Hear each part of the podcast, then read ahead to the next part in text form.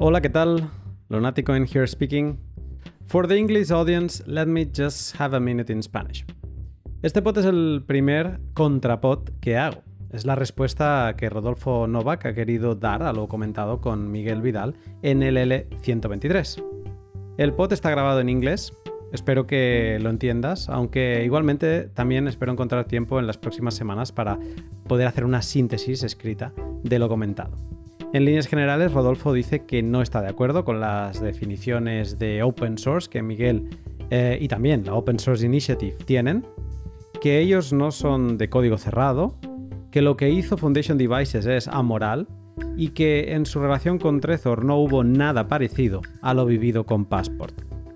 Si entendéis el inglés, eh, de nuevo, te lo recomiendo porque es un gran documento. Back to English.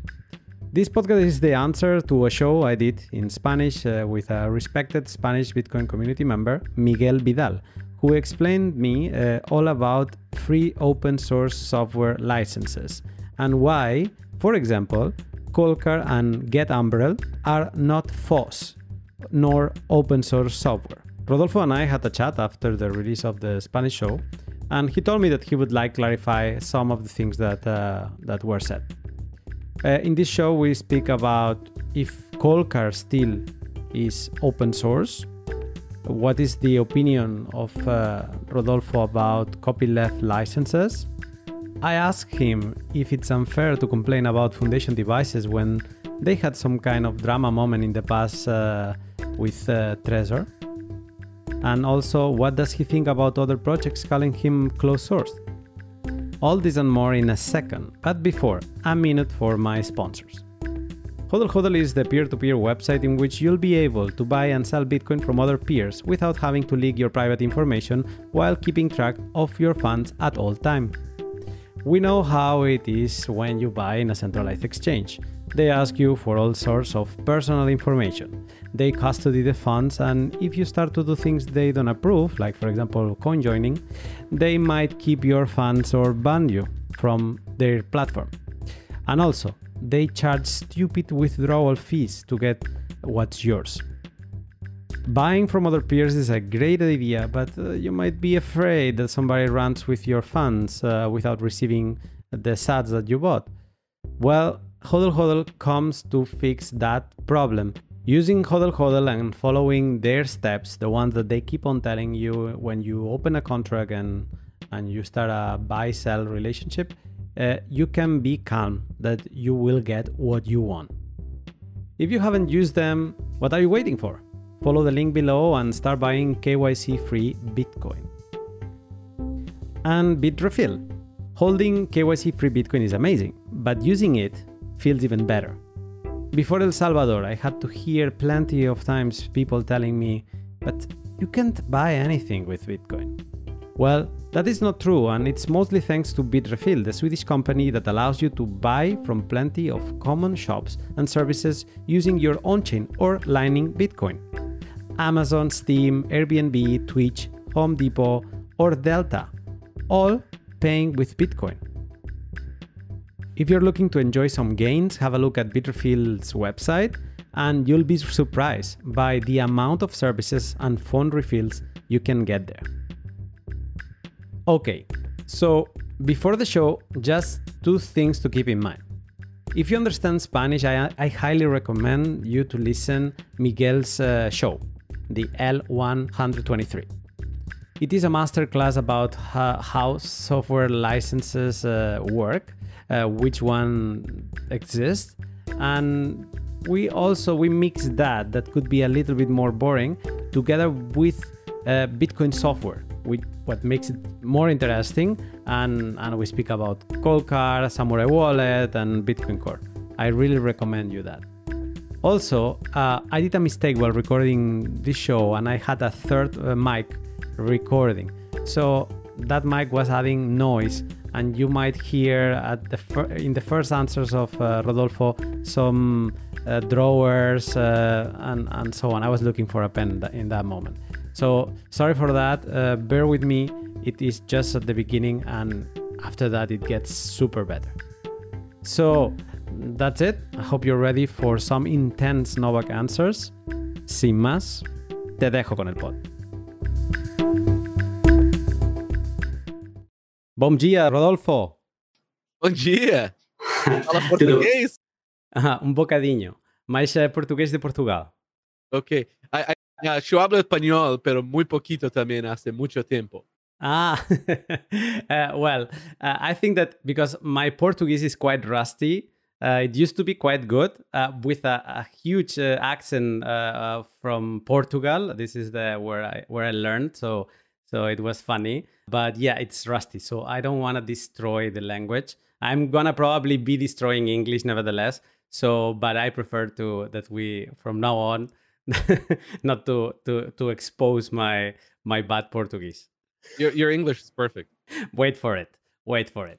Uh, Rodolfo, Rodolfo Novak, thank you for uh, joining me today. Uh, it's quite um, an interesting situation uh, of uh, why we are talking today.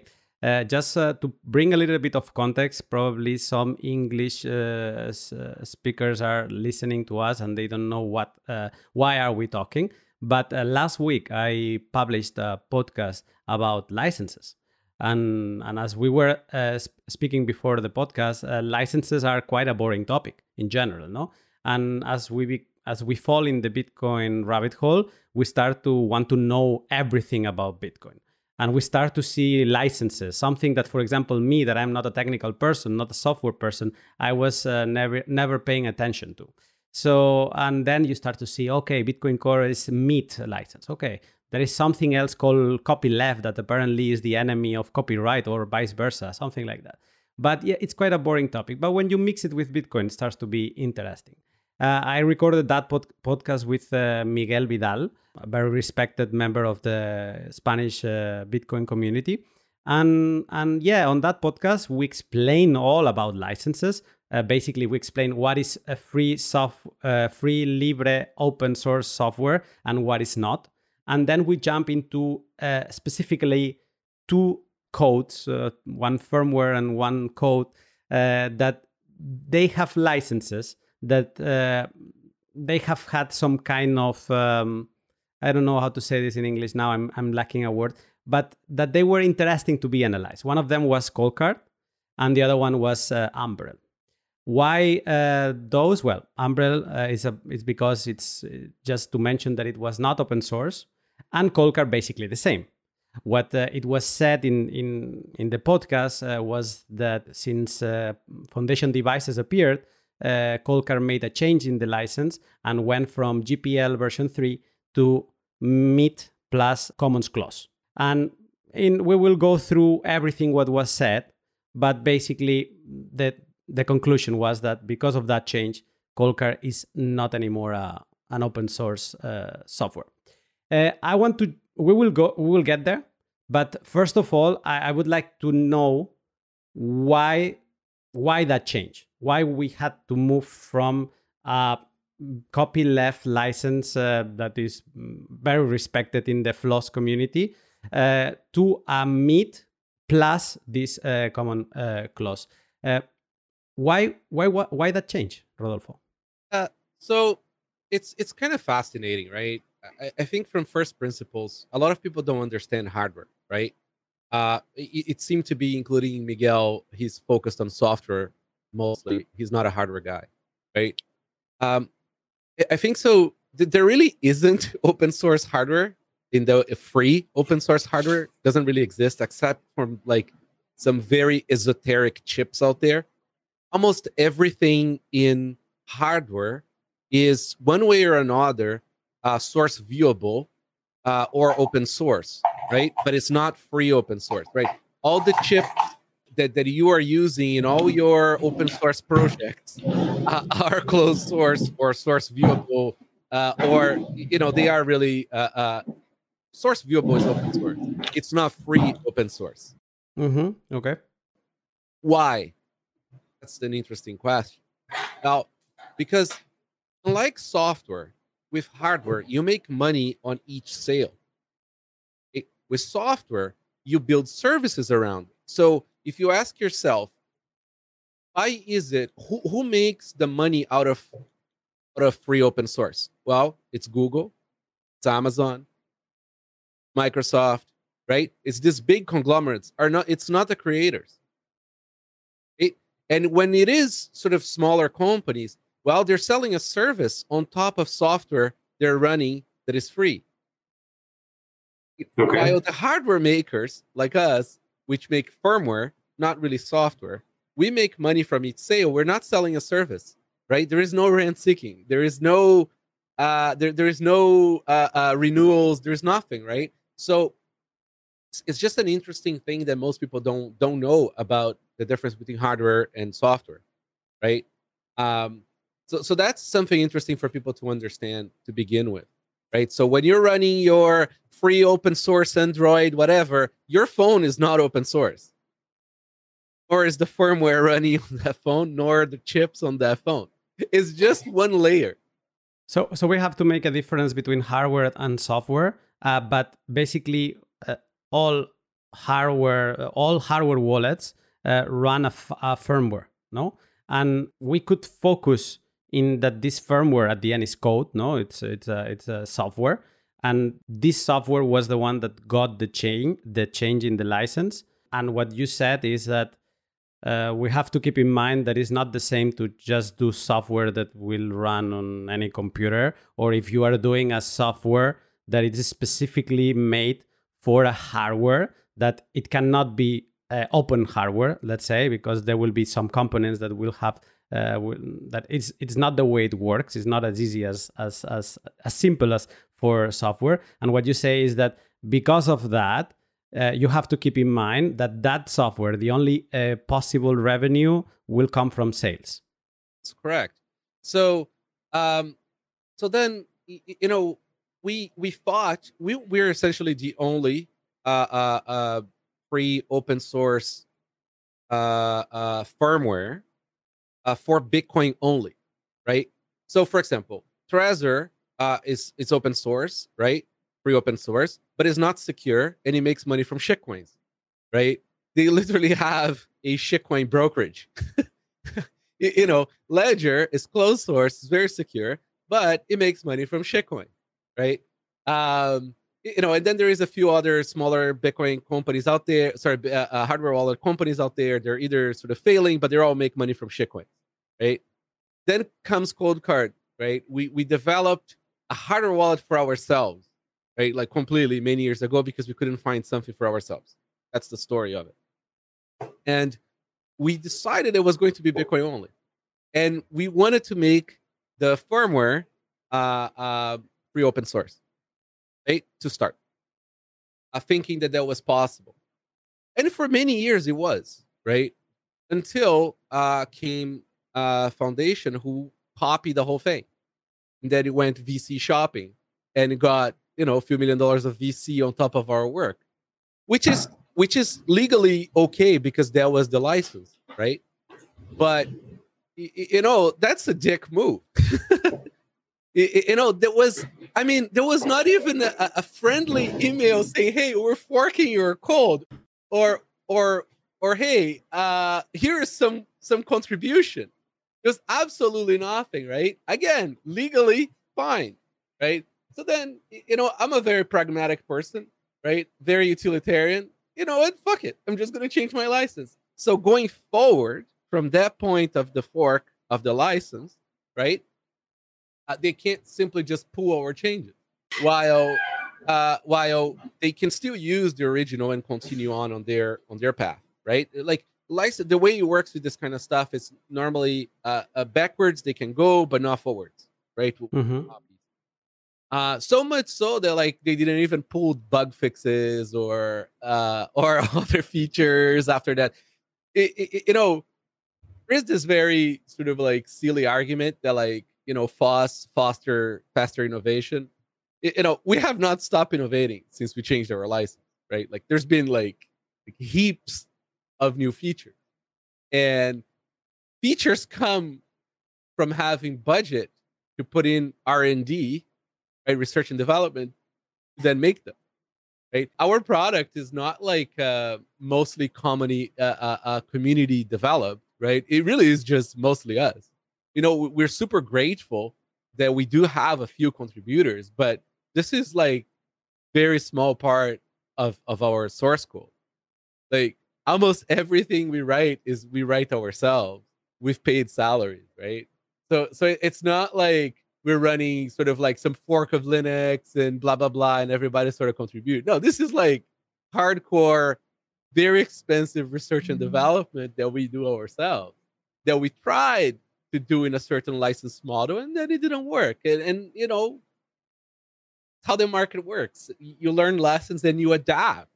But not adapting would be silly because oh uh, I'm not gonna put all my time into something for somebody else to heap all the benefit from it. It's just not the way I work.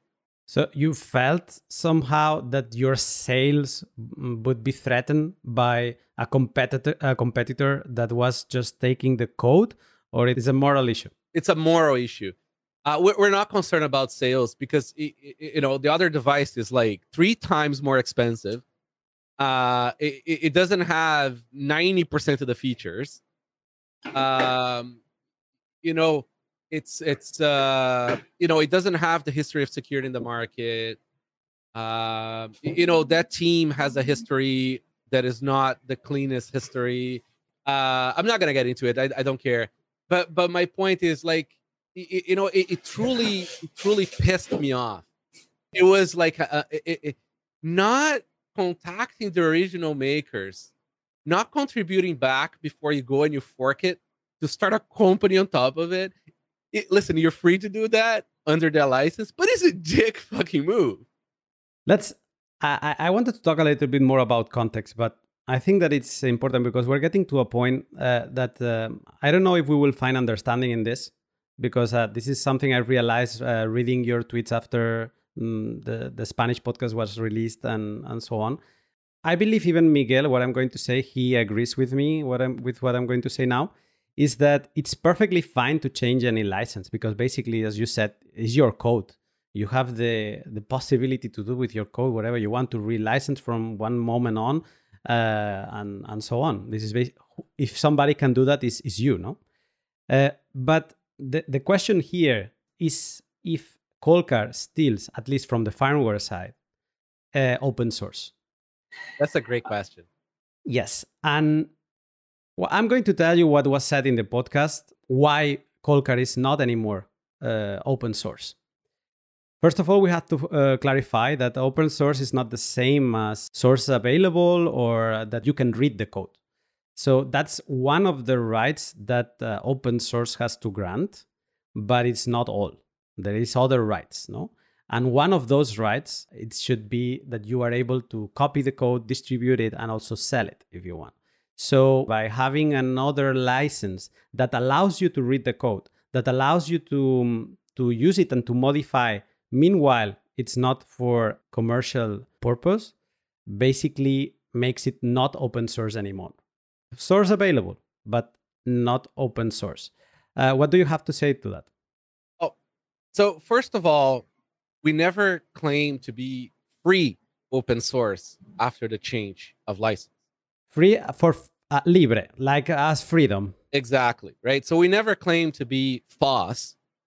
What we have is open source, right? Um, what people don't understand is that these things are never nice, clean, or necessarily uh, uninsidious.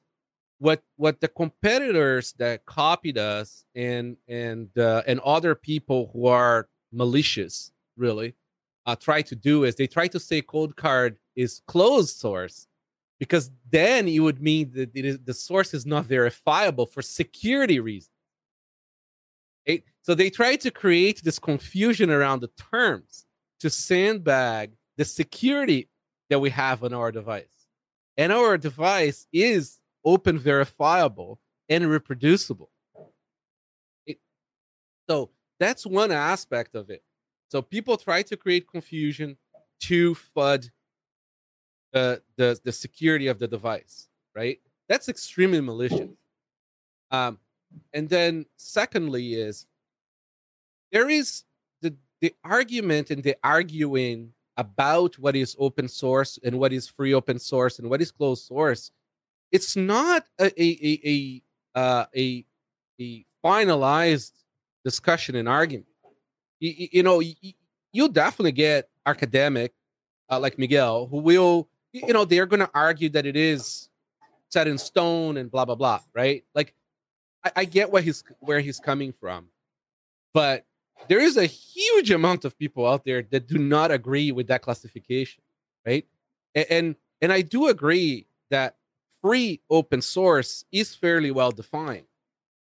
It, but what everybody hmm, security and and and the definition of the words in English normally defines nowadays as open source is the source is available and the user has some rights, not necessarily all the rights like free open source. I checked in the because there is the like the definition, no, the the four um the, I would say the four laws now because I'm missing out the four principles. Now this is the the, the right word uh, uh, of uh, Free Software Foundation. Yeah, they, they have these four principles, and then there is the definition of open source from the Open Source Initiative. So from the Free Software uh, Foundation, we know that all the code uh, should you, you should be able to sell it and, and distribute it. No, so from the firmware of Coldcard right now wouldn't fall as Uh, as free open source, but you you basically said that you didn't want to be that. But if I check from the open source point of view, so the open source initiative, neither. No, because they say in the first paragraph, I think, that you should be able to sell it.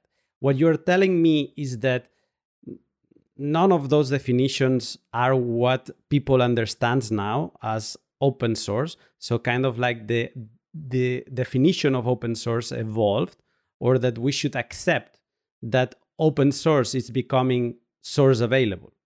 Is is this kind of the kind of uh you know let me clarify our license first okay? Sure. Our license is mit right which is the most permissive license. We we tacked on a clause saying that there is commercial limitations right? However the open source movement gpl has nothing to do with the creators. It's about freedom for the users. Okay. So users are entitled to certain rights. Okay. It has never been about paying creators, right? So nobody gives a shit about creators when it comes to that argument. Now, what we try to do is find the best compromise and still remain, in my view, under the principles of open source, right? So, what can users do? Users can uh, uh, copy, modify, uh, install. Um, they can sell their device. They can sell their copy. But what can you do is, as a company, not as a user, okay, start a business on top of a fork of my product. It, it, it's kind of like you're a creator, right? You make a podcast. Is your what's the license on your podcast? No idea. Never thought about it. Okay, so imagine if you tack on. Uh, imagine if I could uh, uh, copy all your videos, distribute them on uh, on YouTube and on um, on Apple with my own ads on it. it or even worse, let's say more cold like thing, right? Let's say, for example, books. What if I take Saifedean's book and I republish it? My name on it. Okay, and I make all the money on it because I'm better at marketing or something. It's it's insane. Right? It's absolutely insane. So when it comes to things that you sell the unit, you make money from the unit, not from rent, right? So not from services. Um, these things are not as black and white as people who don't make things don't seem to comprehend right? Like it, it's like in all fairness i totally understand why miguel was coming from that side right? He's a user of software. He's not a maker of software. So so he works in, in computer administration and all that stuff right? That's people who use the software and i understand they want the freedoms to do that. But um the software that he's using is giving money to Amazon that's hosting those servers. It's a much more complicated and much more interesting way of making money around uh, free software. But when you make the hardware, it's completely different, right? I'm now bound by each unit sale. It's a problem of, of a definition here. What we have here, because even Miguel says that he respects to change the license and to go um, uh, into a private license because uh, the creator has the right to do whatever uh, he wants. Uh, he's a, a, libertarian, so he respects uh, uh, all like the right of everybody to do whatever they want with the with the with the code. but I, I see that the problem here is a definition because I see that people who grew up with the Free Software Foundation definition of open source, with the Open Source Initiative definition of open source, they will never accept that the firmware of Coldcard from now on, from this change on, will be open source. It will be open uh, a source available. It will be uh, inside also a private license. There is also um, different. It's not black and white. It's not if it's closed source, it's closed source. No, it, eh, there is closed source like Ledger kind of way that you cannot check anything, or there is a private license that you can check everything, but you cannot um, have all the rights like the the Free Software Foundation uh, would uh, grant you uh, as a as a as a FOSS software. No, so uh, do you do you see like me that that this definition problem will always be there because uh, for you what you do is open source. Meanwhile, for other people, it will never be open source because you change that definition, or in your opinion, that definition changed. So I, I think it's a bit of everything. There will never be agreement on this, and there has never been. Uh, Stallman was kind of a commie. you, you, know, in my opinion, copyleft has a bunch of issues. I, I think I think it's important that people understand that there is no single source of truth. Uh, I think I think I, I, like the idea of open source versus free open source. That is where I see the definition. Uh, I believe I am giving the users the freedom in the spirit of open source. Um, and uh, you, you know, like you can't please everybody, right? You really can't. Yeah, I mean, it, it really is one of those things. It's just that like we're never gonna agree, and and and I think it's it's very disingenuous for for other for lack of word, malicious parties, right, to try to inflame mm-hmm. the conversation and sandbag the definition in order to make claims that Coldcard is closed source, which is not, right? And then when they say after, when you look at the threads, they're hilarious. Um, you, you know, they, they will sandbag it. And then after you discuss and you spend a lot of time arguing, oh, yeah, but source available. Wow, but you didn't say that you said closed source. You didn't say source available, right?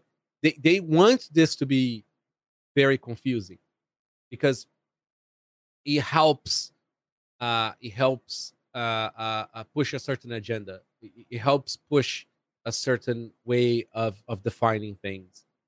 Uh, but regardless uh, of that, I mean, I, I think we're we're in a in a good place license wise. We're in a good place definition wise. We have huge respect. We are funders of a ton of free open source projects. We just don't uh, advertise it. Uh, we we provide both money and hardware to people to do things, um, and uh, uh, you know we contribute ourselves to free open source. Uh, I, I think I think morally, in my view, we are in a good place, and, and in all honesty, that's all that matters to me. Mm. What do you think about? Because of course, in in the podcast uh, we spoke about Coldcard, but we spoke about other uh, uh Bitcoin software. Uh, some of them related with uh, hardware, some of them none. Uh, but what do you think about other Bitcoin software that is that they use a GPL license, so they are copyleft, or they are more permissive and they are on the MIT license? What do you think when you, they you see them calling you out uh, on Twitter, pushing you uh, for not being open source? I, am not gonna hide names here, but I'm I'm talking about Samurai and and some other projects that have been mentioning it and and calling you out basically. Just follow the money, right? I mean, it, it, you know, the samurai guys, you know, their OXT, it's probably a cash cow for them and it's fully closed source.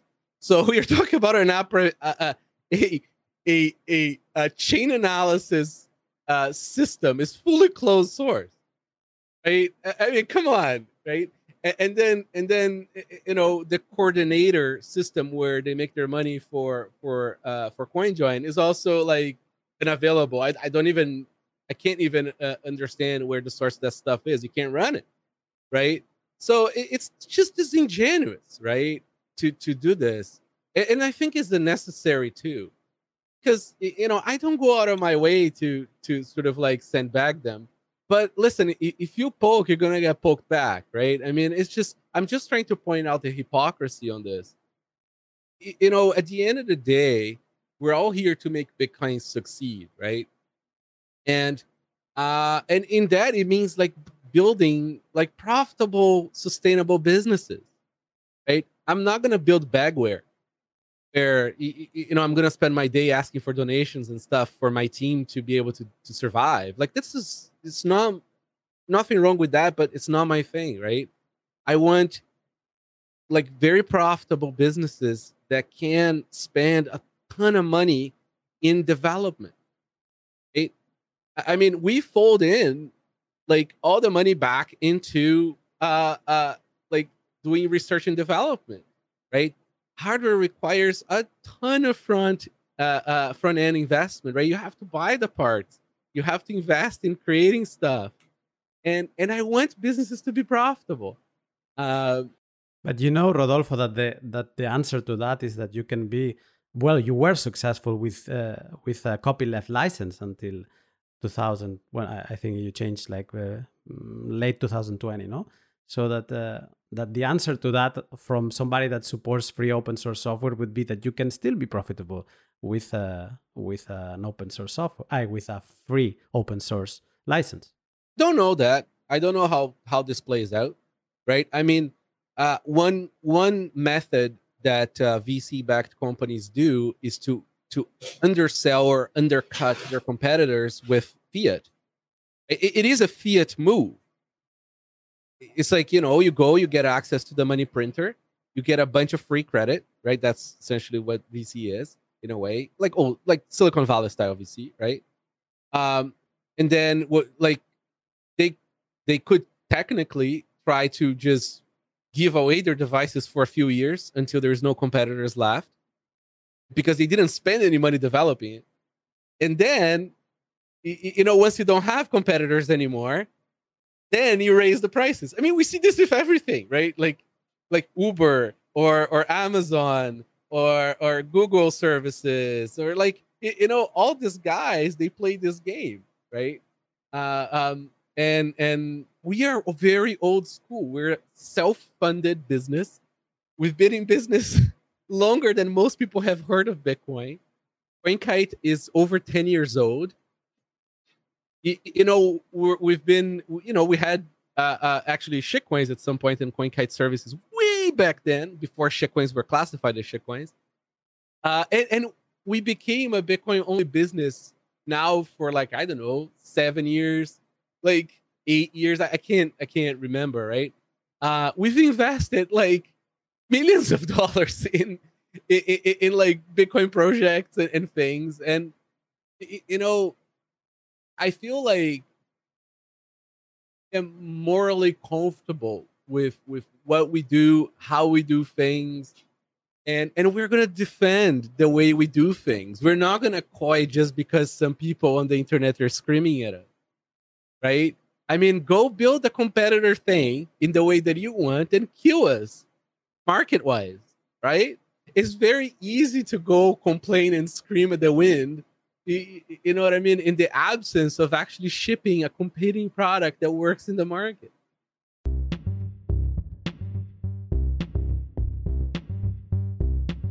Shift Crypto is the producer of Bitcoin's hardware wallet Bitbox 2.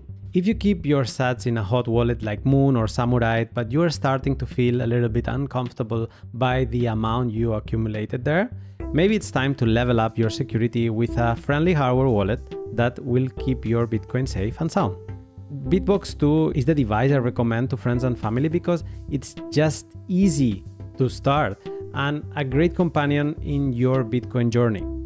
When you fall deeper in the rabbit hole, you'll be able to use its advanced features like calculating a seed checksum or use it in a multi-sig together with Specter or Sparrow. If the time has come for you, follow the link below, enjoy how the Bitbox 2 looks like, and remember that you can uh, get yours using the code LUNATICOIN and enjoy a 5% discount in your purchase. And last but not least, Lend by Hodl Hodl.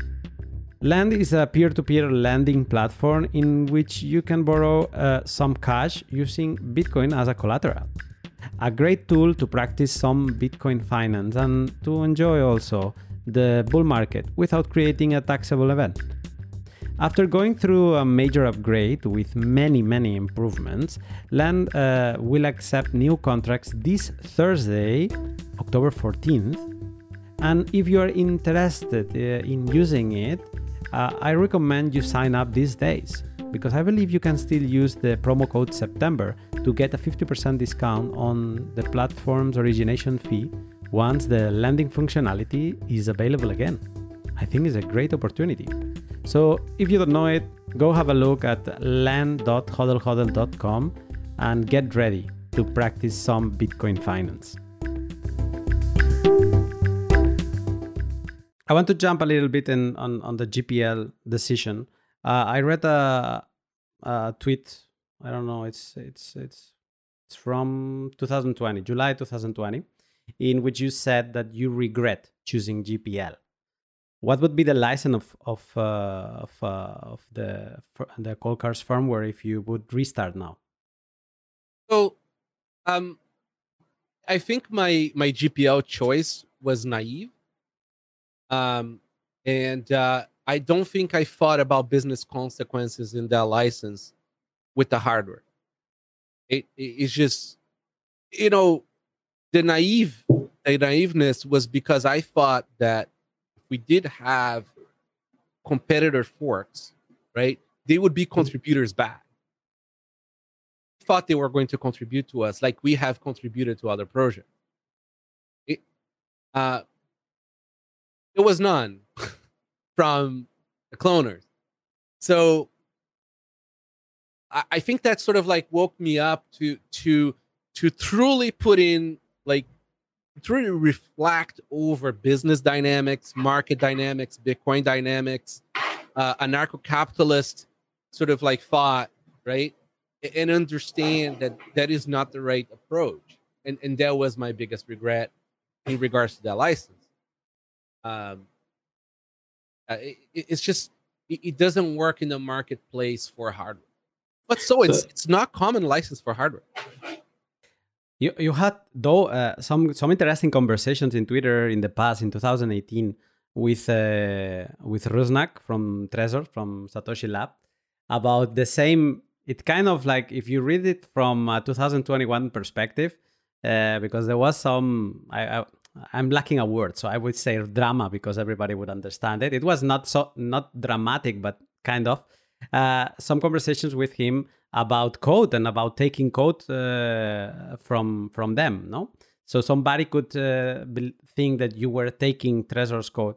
And there, there is a, a tweet uh, from you at the end saying like that we are not a clone that uh, we just want to collaborate and you're free to take some of our code and and like we could work it out together no um, so in your opinion i guess that the limit is to clone. So the question maybe here is did you clone Trezor? Like how would be if, if if we would do a comparison of what happened between you and Trezor at that moment and what happened last year between you and Foundation Devices, mm, how would we compare that relation?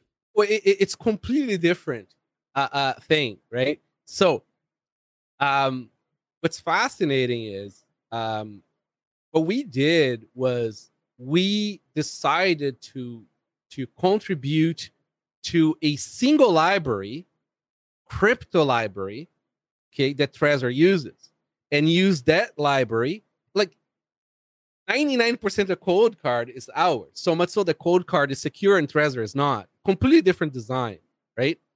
Um, but it is common practice in most industries to share crypto libraries. Okay, so you want multiple vendors, okay, working on that crypto library, that there is extreme amount of eyes on that, right? And then everything else is sort of it's kind of like saying that uh, you know uh, uh, Apple cloned Windows because they both use math. You, you know, like it, it's like we we actually contributed first the library, and we wanted to put in changes or fixes or whatever, right? Uh, you know, we went our separate ways or whatever. But the point is, one is a single library, and two, we were a contributor. Okay, so I felt like it was extremely disingenuous the way that he came after us because I understood after reading many of his tweets after he never actually spent the time to go look at our code base to go see that it's a completely different project. He didn't even understand how we were using a secure element being open source, even though the secure element was closed.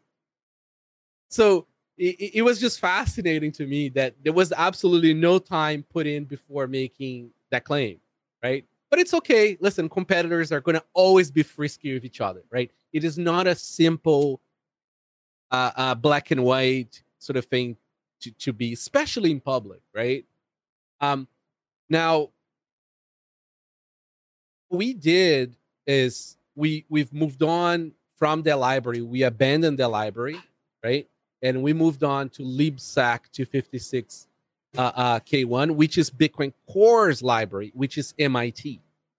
Why? Because and Satoshi was also very wise in how Satoshi made the Satoshi client is MIT, not GPL. A GPL code is never going to be used for protocols because you cannot monetize on top of it with closed source. They're incompatible.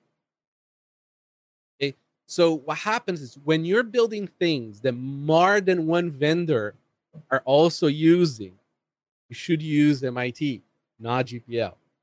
It, per, a permissive license. Exactly, because you want people to monetize the protocol in their application. It, closed or open. How you build things. Yeah, there is a sentence. I think I can find it uh, just as a quote from Satoshi. Um, I will have it here because I mentioned that in the podcast with Miguel. Because Satoshi spoke about why he used MIT. At the time, Miguel explained that uh, MIT was not that common. That for uh, by the end of uh, the first 10 year of the 2000s, uh, uh, the, the most common license uh, was copyleft, so GPL and that MIT now is uh, is uh, is the most common one. And then Satoshi was asked about it, and let me see if I find it now. Yeah. Then he was asked, like, why, why did you choose MIT over GPL? No? And then Satoshi said, if the only li- library is closed source, then there is a project to make it uh, open source. If the only library is GPL, then there is a project to make a non GPL one. If the best library is MIT, uh, Boost, or NewBSD, or public domain, then we can stop rewriting it. I don't question that GPL is a good license for operating systems, especially since non GPL code is allowed to interface with uh, the operating system. For smaller projects, I think the fear of a closed source takeover is overdone. This is uh, Satoshi Nakamoto. So basically, he chose MIT so that nobody else uh, wanted to make a more permissive, a more minimalistic version uh, of uh, of it. Um, because you, you need to allow. See, if you want your protocol, really, you have to look at Bitcoin as a protocol in a way, right? If you want to your protocol to be adopted, you have to enable people to have multiple uses in however they want to use. And MIT is very good for that. And what's funny is that uh, in, in this whole situation, the irony is that like you know we actually prefer BSD and MIT in general, right? Um, you know, if I'm giving people the freedom to use my software libraries, that freedom includes of them to closing the source.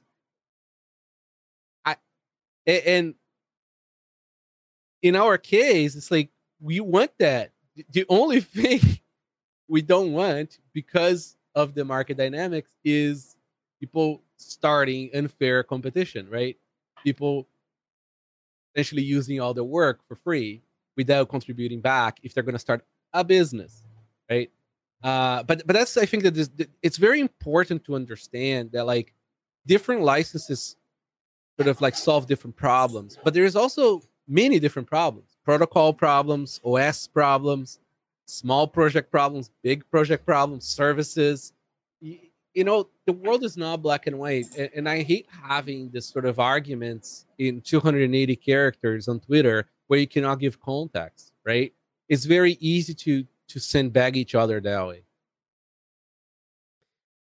One one of the missing critics um, that comes from that podcast with Miguel is that uh, if you become mm, not uh, commercial commercial friendly to to to call it a way so, so that somebody can come take the code and and resell it uh, then it makes uh, it can make the code something what is called single sourced. So basically that only coinkite is uh, in the interest to make it better. So less eyes uh, working on that code because it can make that somebody is, doesn't want to spend the time making the code better because they cannot use it commercially. Uh, what do you have to say to that? It's been like that since the beginning. I mean, we're very thankful to the contributions that we got, but like CoinKite Coldcard is not a community project. It's never been a community project. It's been, you know, paid by me you know what I mean? We put in the grind and the sweat to write that code, right? We have had contributors. Like I'm not gonna deny that, and we're extremely thankful to them, right? Uh, uh, some of them got paid, some of them was free. You know, those contributions were nice. We could have written those, but people sometimes want to add their features, right? Sometimes we don't have time to to do everything people want, so sometimes people want to put in the time themselves uh, but like, you know, great majority of the source code was written by us. But like by you know 90 to 1 kind of thing. Like it's just this is not a community project. This is a business. It, you know, it's not like Linux. It's not any of this stuff, right? Uh uh and and when you go look at the cloners, they have zero contribution. Zero not a community project. They're a business. They didn't start this out of the the good heartness of their. You know what I mean? This is not like, oh, you know, we don't like how Coldcard do this. We're gonna just fork it because we're a community and we don't like the direction, right? No, this is naive thing. This is an absolute business copying another business, right? Uh, um, and in regards to eyes, I mean, you know, unlike other projects, um, you know, a lot of people who are hardcore people. First of all, there's very few people uh, who can actually read firmware code and understand what's going on. Let's start from the premise, right? Then, um, there's a lot of people in Bitcoin who understand Bitcoin code and can read hardware Bitcoin code. And a lot of those people do use our product because they understand what we're trying to do. We don't get backlash from customer. I did not get a single email from a customer complaining about our license change. And this is old. It's just flared up again because FUD. It, um, it's been quite some time. I can't remember now how many months it's been since we changed the license. And didn't get any complaints from anybody mm. aside from people trying to FUD it. So you know, we have hardcore people who do review our firmware because they use it for their money. not because they care about principles of, whatever. Like they don't care. You know, it's maybe they do personally, but it's not about uh, uh, uh, their views on our uh, um, how how we like terms, right? Um, and do get you know eyes on it. People reproducibly build Coldcard right? Uh, people do a, a, lot of things with it, and there is a lot of companies that use Coldcard uh, uh, inside their their Hodl systems, and they actually have devs, security people who actually review each of our updates. And these are not open source people. These are not people who are gonna go and and and go on our GitHub and try to fix it. They're gonna send us an email saying, "Hey, you, you know, I think there's a bug here or whatever." Right? So I think think people want to believe idealistic in certain things, but they are not necessarily the realities of the marketplace. Something that uh, comes to my mind uh, before closing is that uh, we see constantly, maybe every two, three months, or or maybe once or twice per year, we see a responsible disclosure of um, any flaw that uh, somebody finds in Coldcard, somebody finds in Bitbox, somebody finds in Ledger. Well, Ledger somebody normally is the one finding uh, in in everybody else. No, but do you think that this kind of um, responsible disclosures will change uh, with um, this kind of uh, relationship that um, that foundation devices have, well, or that Coldcard has now with foundation devices, or nothing changes in what uh, in in when we talk about security? So, first of all, I, mean, I'm super friendly with the Ledger guys. They they do they, they you know I, I I don't I'm not uh, I, I don't like their product for myself, right? I, I don't like uh, closed source as in closed closed source, right? For security products, it's not my my way because I want to be able to verify things, right? Uh, I think there's a huge market for that. The majority of the market does not give a shit about open source. They're by security or because of definition. Closed source won the war. You know, everything you use is closed source. Okay. Uh, including the, the subsystems in most of the Linux laptop that free open source people use. Okay all the DSP of your microphone is closed source. The, the, it's just, I hate having these things existing in a vacuum, right? It's too easy to have that discussion that way. But anyways, so um, I think the amount of money Ledger has spent breaking my product is remarkable. We would have never spent that kind of money breaking our own product. It, um, I'm talking about like you know, adjusting machines probably half a million dollars.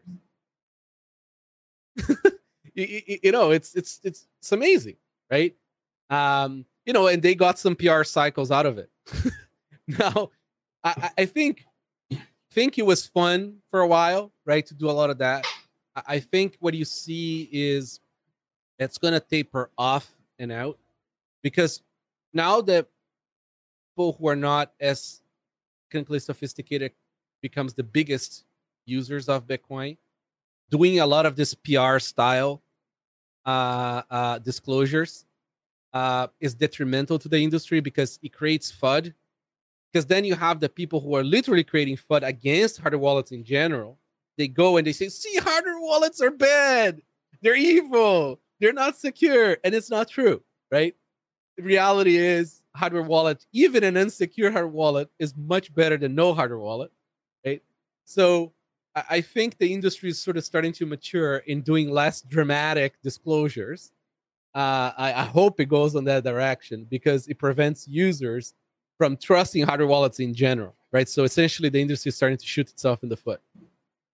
Um, I think, I think security researchers are also maturing and and, and they're going to sort of find more professional ways sometimes of of disclose things uh and uh and i think uh a lot of uh vendors are gonna uh are gonna be less interested maybe in spending so much money trying to break other vendors stuff Uh, you, you know, in other industries, people would just sue each other. So, you know, it's like, you know, we're fortunate that in Bitcoin, you know, we're a little bit friendlier, and, and uh, the goal is for Bitcoin to succeed more than it is for my business to succeed.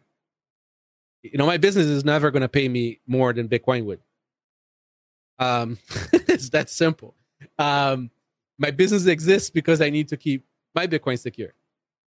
Um, and uh, and you know, uh, so think, uh, uh, you know, this industry when it gets much bigger, you're gonna see these competitors just essentially like suing each other for for slander, for PR, whatever. You know what I mean?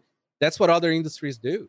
That's why you don't see Google making a big uh, fuss about finding a flaw on some IIS server, right? Like, it, it's just it's just uh, uh, uh, it's a different dynamic. I, I I absolutely love the fact that we have vendors trying to break each other's vendor stuff. I think is a win for the user. Uh, but I I think the PR level you've never seen us ever make PR about finding flaws on other devices. Not that I recall now. But it's because you don't you don't do them, or it is because when you do them, you disclose them differently. The way we see it, we have no incentive to make a big fuss about it. You, you know, th- there is. But you do them then.